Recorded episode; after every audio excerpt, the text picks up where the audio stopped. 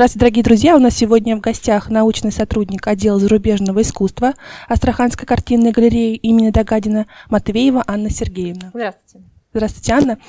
А, собрание Астраханской картинной галереи весьма обширно. Расскажите, как сформировалась коллекция галереи? Ну, в основе коллекции Астраханской картинной галереи лежит собрание выходца из астраханской купеческой среды Павла Михайловича Дагадина. Именно он в 1918 году пожертвовал свое значительное живописное собрание, в которое входило более ста живописных полотен известных русских художников родному городу, с целью открыть здесь первый художественный музей. В последующие годы, когда Дагадин стал первым главным хранителем и директором картинной галереи, а, в собрании галерей стали собираться уже и другие известные коллекции, среди которых была коллекция братьев купцов-сапожниковых, а, и австрийского коммерсанта Тота Яковлевича Виблингера, а в 1927 году собрание пополнилось значительно, значительно обширной коллекцией гравюры. Из собрания также выходца из астраханской купеческой среды Ивана Акимовича Репина.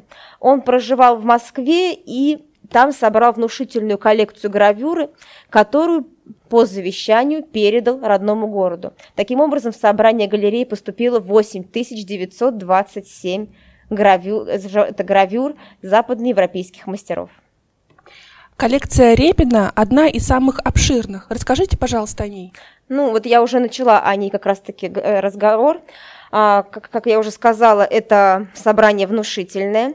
И помимо того, что он передавал это гравюры, это можно отнести также, что Репин собирал еще и редкие книги по искусству, литературе, которые были написаны на разных европейских языках, среди которых французский, итальянский, немецкий, фарси. Иван Акимович Репин мечтал составить для родного города образцовую публичную библиотеку, с которой имел бы обширные просветительские возможности.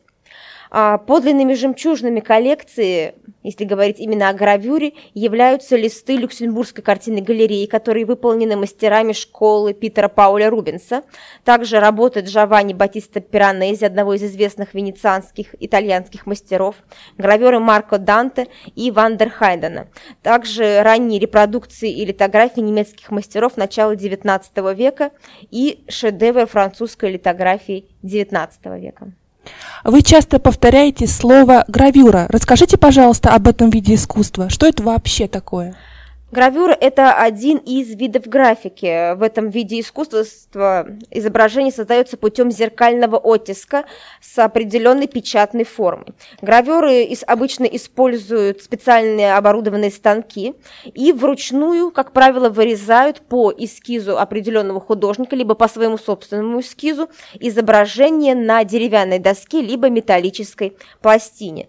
Впоследствии эта доска как раз-таки и служит готовой формой для тиражирования изображения. Сама по себе гравюра – это тиражный вид искусства, однако она от этого не теряет своей ценности.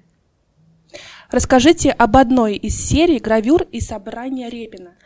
А, собрание Ивана Кимовича Репина весьма обширное и включает в себя самые разные серии гравюр – одна из которых относится к творчеству французского художника Ашиля Доверя.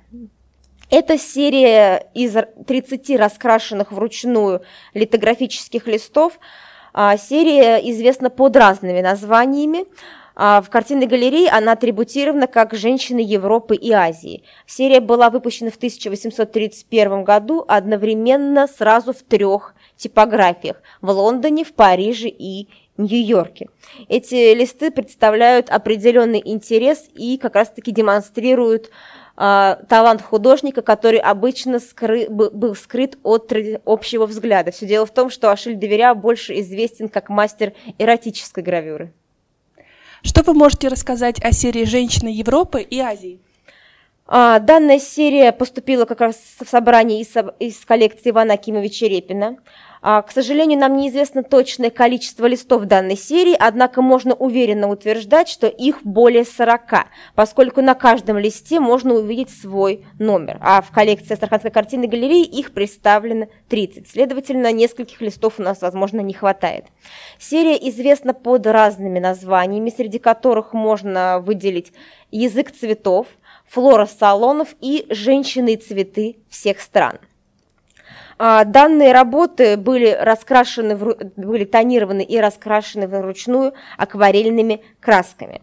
А среди работ э, можно выделить также, что название им автор дает весьма символичное. Роза Англии, клевер Ирландии, анимон Швеции. Каждая работа – это портретное изображение девушки, которое представляет определенный национальный тип в окружении цветов, которые являются символом той или иной страны. Какие исследования проводились на данную тему? Исследования на данную тему до сих пор продолжаются, поскольку, к сожалению, об этой серии известно крайне мало. А, нам еще предстоит узнать, из какого собрания, откуда вообще приобрел Иван Акимович Репин данные работы. Однако уже на сегодняшний день нам удалось узнать об этой серии довольно много. Помимо того, что я уже перечислила, хочется сказать, что данную серию некоторые искусствоведы относят к одной из лучших э, серий работ Ашиля Доверя, поскольку он, он стремится изобразить не просто красивую девушку, он хоть стремится отобразить с помощью нее грацию, душевный настрой. Однако художник не акцентирует внимание на самом характере и портретном изображении девушки. А в этой серии работ он больше стремится обратить внимание на детали, на детали костюма, украшений, а, саму прорисовку. А, следует также отметить, что данная серия работ относится а, ко времени, когда художник занимался в основном темой моды и нравов. Как раз-таки в это время он занимается в 1830-е годы. А, стоит также отметить, что современники, среди которых авторитетный критик Пьер Петрос, отмечали, что художник любил рисовать женские портреты. Он стремился отобразить в них не только приятные образы. Женщина для него была источником грации, как сам неустанно любил повторять Ашиль Деверя. Его, немного, его многочисленные работы а, очень легкие. Они составляют значительную часть произведений художника и имеют современную историческую ценность не только благодаря общественному вкусу, но и благодаря влиянию, которое, по мнению критика, оказывал Ашель Доверя на общество. Какими еще работами известен Доверя? Ашель Доверя в основном известен как художник-гравер, хотя изначально начинал он карьеру как художник-живописец. А некоторые его живописные полотна, кстати, находятся в собраниях российских музеев – к примеру, такая работа, как Петр I в Голландии. Однако позднее он полностью, полностью концентрирует свое внимание на гравюре. Это было связано с тем, что когда ему исполняется 20 лет, на его плечи ложится бремя главы семьи, и отныне он должен ее полностью содержать. Гравюра позволяла ему э, лучше, легче зарабатывать деньги, чем живопись, поэтому он полностью уже уделяет ей больше внимания. А в это время он начинает иллюстрировать книги. А он известен до своими иллюстрациями книг Мольера, Руссо, Вольтера, Рабле. А также он создает портретную галерею своих друзей из круга парижской богемы, среди которых Александр Дюма отец, Проспер Малиме, Вальтер Скотт и многие другие. Еще он известен благодаря своей серии портретов парижанок. Он стремился изображать тех девушек, которых видел, любовался и которые его окружали. В основном это были актрисы, певицы, танцовщицы. Анна, скажите, пожалуйста, как часто проходят выставки гравюр в картинной галерее? Говоря о выставках э, гравюры, следует отметить, что, как правило, они не, обычно не проходят очень долго. В среднем гравюра может экспонироваться около двух-трех месяцев. После этого необходимо их э, убирать и хранить в специальных условиях для того, чтобы они не выцветали и лист не деформировался. А в среднем в картинной галерее выставки гравюр могут проходить от двух и более раз. А вот коллекция Репина, как правило, всегда демонстрируется от одного до двух раз в год. Традиционно обычно каждую осень а, выставляется серия гравюр, которая как раз-таки должна показать собрание Ивана Кимовича Репина, а также почтить его память данным, данной выставкой.